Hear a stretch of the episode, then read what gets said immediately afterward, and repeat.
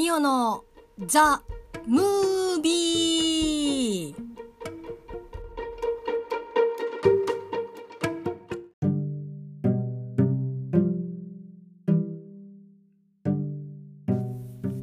ミオのボイスダイアリー。いつもミオのボイスダイアリーをお聞きいただきまして誠にありがとうございます。今回はですね82年生まれキム・ジヨンの映画を見てきましたのでその感想を喋っていきたいと思いますの第3回目でございます。えー、ね、1回目2回目を聞いてくださった方は本当に、えー、ありがとうございます。まあ、このキム・ジヨンね結構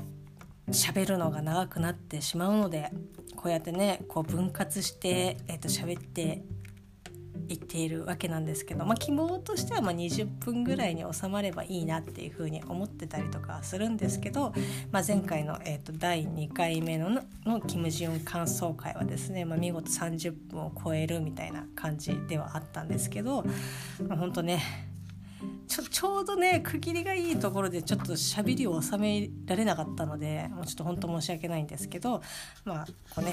第3回目もこうね、その続きを喋っていきたいと思います。まあ、詳しいね詳細とかは、まあ、この 第1回目をね聞いていただいて結構その82年生まれキム・ジヨンの、まあ、映画自体小説のこととか監督さんのこととかいろいろお話をしておりますので是非そちらの方ね聞いていただければと思いますし、まあ、詳しいことはですね、まあ、この、まあ、ポッドキャストとかでアフターシックスジャンクションの歌丸さんが2020年の10月の、えー、6日アウスです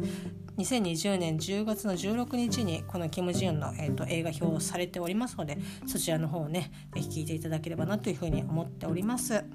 そして、えーとですねまあ、これは本当にスタストーリーに沿って私が感じたこととかっていうのを、まあ、お話をしていきたいと思っておりますので、まあ、基本ネタバレありで喋っていきます。まあこうね、ネタバレが嫌だよという方がいらっしゃいましたら是非あの本編の方をね見ていただいてとか小説読んでいただいてとかから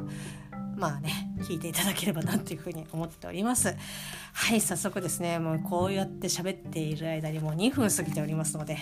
ガツガツね喋っていきたいと思います、まあ、前回はですねこうキム・ジヨンの夫デヒョンさんのま実家にお正月帰ってまあこうねちょっといや嫁あるあるみたいなワンシーンについて、まあ、ちょっといろいろね感想を喋っていったわけなんですけど、まあ、その後まあえーと、お正月、まあ、それぞれの実家に帰ってっていう後なんですけどまあこうジュンがですね娘ちゃんを連れて、まあ、散歩をして街を歩いているんですけど、まあ、そこでこうパン屋さんのね前を通るんですよ。でそのパン屋さんのところにアルバイトの募集の、まあ、紙が貼ってあって、まあ、それをねちょっとこう眺めるジオンなんですけど、まあ、少しねやっぱちょっと働きたいなというかこう外に出たいなっていう、えっと、思いもあって、まあ、そのアルバイトのねえっと、広告をこう見ていると中で働いている、まあ、店員さん、まあ、ジオンよりもねもうちょっと年上の女性でしたけど、まあ、こう外に出てきて「いやもうすごくね誰でもできる簡単な仕事なんですよなんか全然大丈夫ですよ」っていうふうにこう言って促してくれるんですけど、まあ、ジオンは「あああありがとうございますって言って、まあ、その場をね去っていくわけなんですけど、まあ、そこからですねジオンの、えっと、若い頃、まあ、結婚をする前の社会人の、えっと、社会人時代のですねシーン過去に、まあ、こう飛ぶわけなんですけど、まあ、本当にこうねバリバリ、えっと、お仕事をされている、まあ、ジオンさん。まあおそらく、まあ、広告代理店とかに勤めてらっしゃってたと思うんですけど、まあ、髪もストレートでバリッとこうなんだろうな綺麗なブラウスを着てヒールも履いてっていうのでまあ、こう最初に見ている子育てをしているジオンさんまあもともとねあの女優さんが綺麗っていうのもあるとは思うんですけど、まあ、髪もなんとなくこう、まあ、1個にまとめてとか、まあ、服も動きやすい服でとか、まあ、ヒールとかっていうよりもどっちかというとこうベタ靴みたいな感じを履いているあ着ている、まあ、ジオンさんなんですけど、まあ、若い頃、まあ、社会人の頃はまあバリバリ仕事をしていて、まあ、そういった服装、まあ、こうザ仕事をしている人っていう、まあ、格好で、まあ、本当にねバリバリ仕事をしていて能力自体や学歴もすごいしっかり、まあ、ある、えーと、方だったんでしょう、まあ、そこで仕事をしている、えーと、過去のシーンに飛ぶわけなんですけどまああのとある、まあ、企画、まあ、プロジェクトみたいなやつがあって、まあ、私は普段ね仕事経理をやっているのでなかなかそういったのって、まあ、会社が小さいっていうのもありますけどこう大手さんとかねだとこのプロジェクトにこう抜擢されるのはすごいみたいなこのプロジェクトチームでじゃあ誰々さん誰々さんみたいな感じでこう人事が発表されてなんかいやついに来たみたいな。っていうようなことを、まあ、私は漫画とかドラマとかで、まあ、見たりとかするのでああそういうのがあるんだなっていうふうに思うんですけど、まあ、結構そういったねこう割と大きめな会社だったりとか、まあ、こうしっかりした会社さんとかだとそういうのがあったりとかするのかなっていうふうに思いますけど、まあ、それをね、えーと、見た、えーと、ジオンですけど、まあ、自分の名前がないということで。で、まあ、これもですねこうその自分のリーダー長、まあ、女性なんですけどに、まあ、こうなんでこう選んでくれなかったんですか？みたいな、まあ、ちょっと話をするきっかけがあって。で、まあ、女性あそのリーダー長も「いやあなたはすごくね仕事もできて能力もあってまあ、本当にそういった面では申し分ないけど、まあ、やっぱりこうね年齢的にもこう結婚の適齢期だったりとかしてまあやっぱこう結婚すると女性は子供を産んででこのプロジェクトもすごく長期的なプロジェクトだからやっぱその子供を産んで育てて育児をしている中この仕事を両立させるっていうのはすごく大変だしまあこうねあなた自身にこう負担がかかってしまうからっていうので、まあ、こう外したという。外したというかね、まあ、人事の枠から、まあ、除外をしたっていうことを、まあ、言われて、まあ、ジオンはすごくねあのいや絶対両立できますから大丈夫ですっていうふうに言うんだけどまあ現実的には現在は、まあ、本当にもう仕事どころか本当育児にこう追われているというか、まあ、その。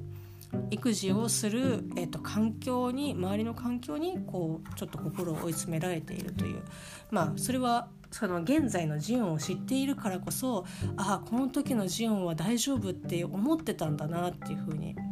思うんですけど、まあ、すごくねなんかああやっぱ難しか難しいんだなっていうふうに感じる、えーとシーンではあるんですけど。でまああの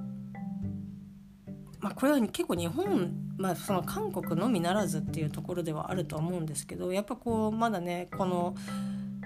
まあだいぶマシになってきたと思うんですけど、まあ、こう女性とかはね特にまあその結婚をして、えー、と子そ子供を産む産んでそれでまあ仕事ができなくなるから、えー、と会社を辞めるっていう前提で、まあ、人事が、えー、とまあ決まるっていう。まああのねそういった人ばかりではないですけど、まあ、よくこうこういうのはやっちゃダメだよっていうふうに言われてあそういうのがあるんだなっていうふうに知りましたけどやっぱその結婚をしているかどうかをこう面接ねなんかこう人を雇う時に面接する時にこう女性に対してその結婚してますかっていうふうに、まあ、聞くことが、まあ、セクハラで NG だっていうことを、まあ、言われたことがあるんですけど。まあ、やっぱそのなんで聞くかっていうところがやっぱその結婚をしているイコール、まあ、その子供がいる可能性があるえとなるとこうがっつりと仕事がきちんとこうねきちんとできるっていうかそういう急になんか休んだりとかこう辞めたりとかっていう可能性があるっていう風になるとやっぱちょっと雇いづらいっていうところがぱこう会社側からするとあるので、まあ、ちょっとそこをね確認をしたいっていうのがあるんですけど、まあ、そもそもこのね女性は結婚して子供がいてっていうことが大前提であるっていうこと自体がなんかあなんかうんいやそんなそういう人ばっかりじゃないしなんかそこがもうゴールというかえなんかこうレールが決まっているっていう、まあね、私がバリバリ、まあ、子供がねうちはいないのでまあねちょっとそういう気持ちもわかるんですけどだからそういう人ばっかりではないですけど、まあ、世間一般的なこう会社の中では女性というものはそういうものであるっていう前提で、まあ、こう進んでいってしまっているっていうシーンなんですけど、まあ、そんな中ですね、まあ、そのジオンの、まあ、リーダーリーダー長、まあ、女性バリバリ仕事をして、まあ、どんどんね出世をしているという方なんですけど、まあ、この人も結婚をして子供を産んででもこうこうやってどんどん出世をしているっていうのは、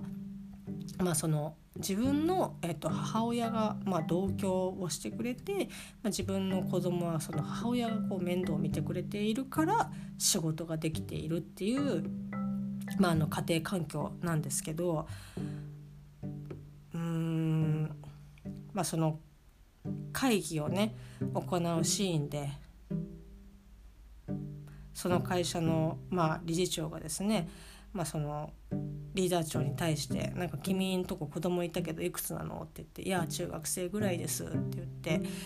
で「いやでもなんかこうバリバリ反抗期だよね」って言って「まあでもちはあの母親がこう面倒を見てくれてるんで大丈夫だと思います」っていう話をした時に。まあ、その理事長が、まあ、男性なんですけどいやもう子供はなんか母親が育てないと絶対ダメだよみたいな子育ては母親がするもんだからっていう風にまあなんか話をね話というか、まあ、ちょっと嫌味を込めて言ってくるんですけど、まあ、そこでねこうリーダー長がこうその嫌味に対しても、まあ、しっかりね、まあ、反撃をする。ああじゃあその今回ね、まあ、広告代理店ということでその子供に対する、まあ、題材だったみたいなんですけど、まあ、じゃああの子育ては母親がしないと、まあ、絶対 NG っていうようなキャッチコピーにしますかっていうふうに言うといやまあそんなことね書いたらそういうそのお母さん方にねもう殴られちゃうよっていうふうに「はっは」っていうふうに笑ってるんですけどまさにその殴る母親の条件がそのリーダー長にバッチリ当てはまってるわけなんですけど、まあ、それだったら私もこう理事長のこと殴らないとダメですねっていう、まあ、反撃を返して一瞬ですね凍りつくんですよその会議室が。まあ、ただ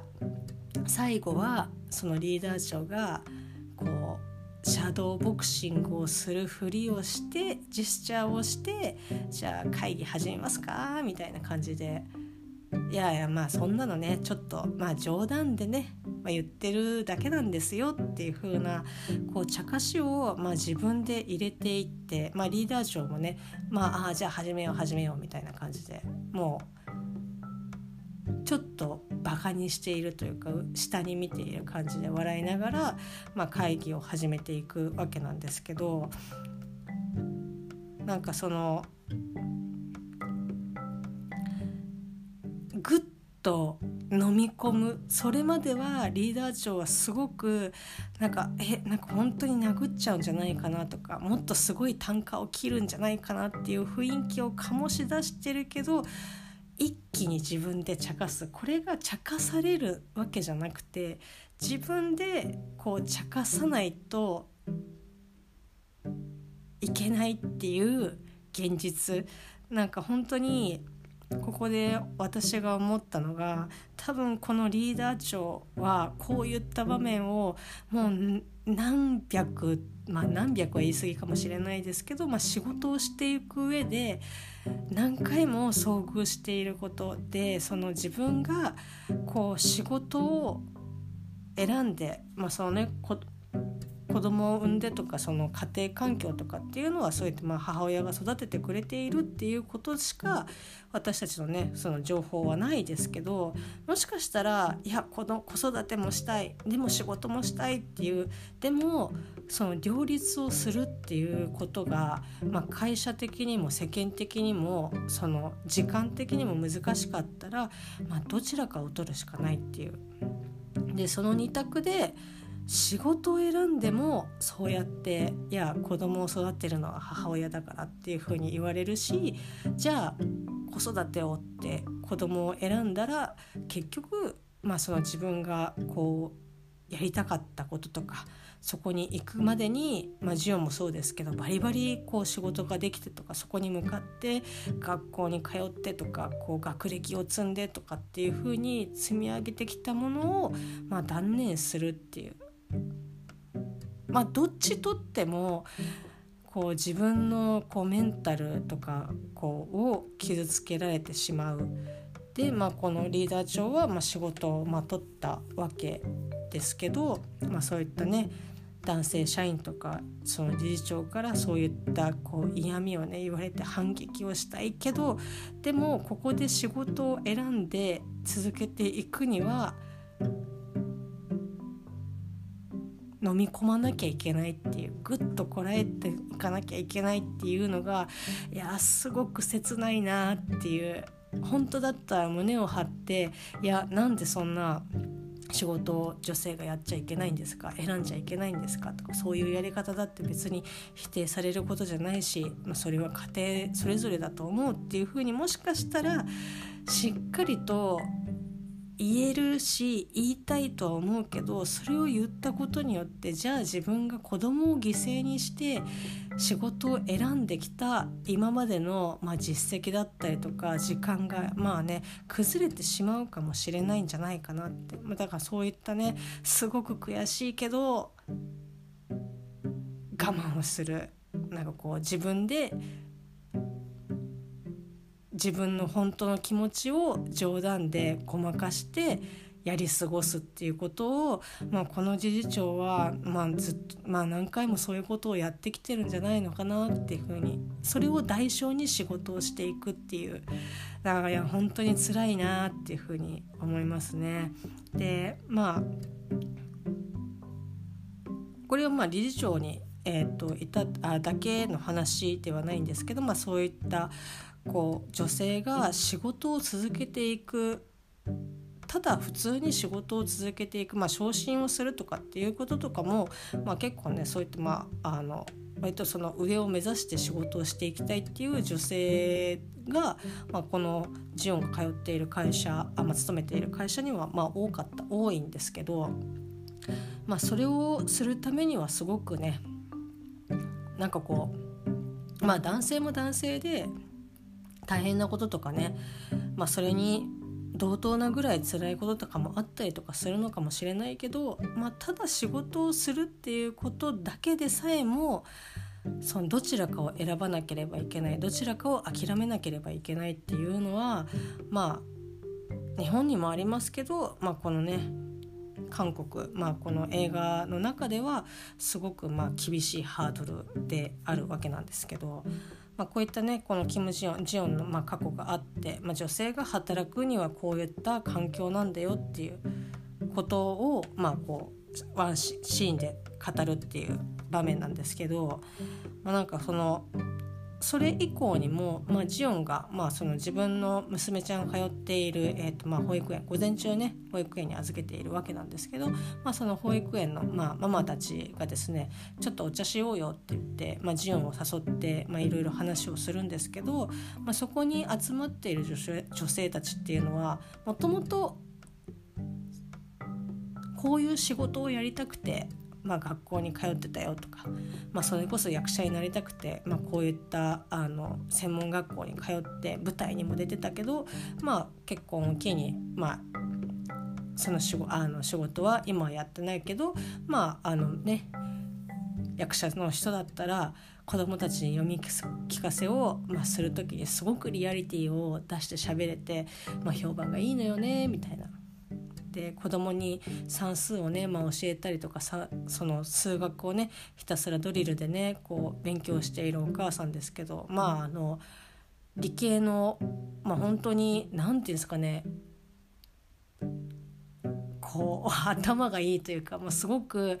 もう算数とかそういう次元の数字じゃないものを勉強をしていた、えーと、大学をねこの学部に通ってましたこの大学に通ってましたとかっていう人も、まあ、今はずっと算数とか数学の勉強というかね息子たちに子供たちに教えているっていう、まあ、だからすごくここの場面、えーとジオンの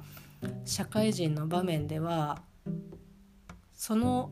自分がなりたいやりたいっていうものに対してひたすらがむしゃらに勉強したりとかなんかこう努力をしたりとか仕事をしてきてた積み重ねがあるけど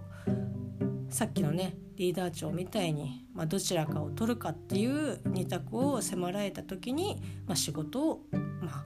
あ、一回断念をしたっていう、まあ、女性たちの、えーと、と安心だと思うんですけど、まあ、だから本当にねこうまあ日本でももちろんね、まあ、さっきもそうというふうには言いましたけど、まあ、でもまあ言ったらまあ仕事をするっていうところ、まあ、今もう幅広くねこうリモートだったりとかこう在宅で仕事をしたりとかっていうことができるのでまあ一概にね全然なんかもうできないよとか言うわけではないですけどうん、やっぱこう朝行って朝一行って夕方帰ってきてとか、まあ、残業してとかっていう、まあ、かっちり拘束をされるっていうのはなかなかやっぱりその子育てをしている、まあ、女性たち、まあ、もう子育てをしているのが女性だけとは言いませんけど、まあ、圧倒的にね人数が割合が女性の方が多いと思うので、まあ、そういった中ではただ自分がやりたい仕事を続けるっていうことの、まあ、大変さとさっきのね、えっと、パン屋のバイトの広告を見て「いや簡単な仕事ですよ」っていう風になんかこうね逆悪気があってじゃなくてなんかもう全然あのあなたでもやれるからこう気軽に来てねっていう行為で言ってくれてるとは思うんですけどなんか私はいやなんかそういう別にその簡単な仕事がやりたいわけじゃないしもともと私はやりたい仕事があったしというかそんなねそのもっとこれはちょっとなんか言い方がちょっとなかなか難しいですけどそんな簡単な仕事じゃなくて私はもっと勉強をして努力をしてやってきた仕事が本当はできるのにっていう風なそもっと私はレベルもっと上のところで働きたいし働けてたんだよなっていう風になんかすごく昔の自分をこう思い起こすというかあ昔はこうだったよなっていう風にちょっとなんかこう今の自分のまあ、現実的なこうポジションと昔のポジションの、えっと、差をそういうところでなんかこう感じさせられるというか痛感させられる、えーと、シーンだったなっていう風になんじゃないかなっていう風にちょっとねそのパン屋のシーンでもちょっと思ったりとかしたんですけどまあそんな感じでですね。まあなかなかやっぱり難しいんだなって。こうね私は今ねあのうちは子供がいないので、まあ、その仕事をねするっていうに対してもそのもう時間とか拘束時間とかももう本当に会社の、えー、と言うように、まあ、できる、えー、と可能な時間だし、まあ、残業があるとかこの日はま出張があるとかっていうふうに言えば、まあ、又助君だけですから。で又助君は一人でご飯食べれますから ねちょっとこの日はとかっていうふうにごめんなさい言ってもね融通が利きますけどやっぱねこの子供を育てたりとかしていると、まあ、そうもいかないっていうところが、まあ、ちょっと現実的にあるのかなっていうふうにただ仕事をする会社に勤めるというハードルが、まあ、この映画では非常に高いということでございます。はい、えー、あ今回はですね、まあ、ちょっと30分いかなかったので、まあ、ちょうどいい、ね、区切りのいいところで、えーと、終わっていきたいと思います。まあ、引き続きですね、まあ、ちょこちょことね小分けにして、えー、とこの82年生まれキム・ジヨンのお話をお話というかねこの映画を見た感想を喋っていきたいと思いますのでお付き合いいただければなと思います。それではまたね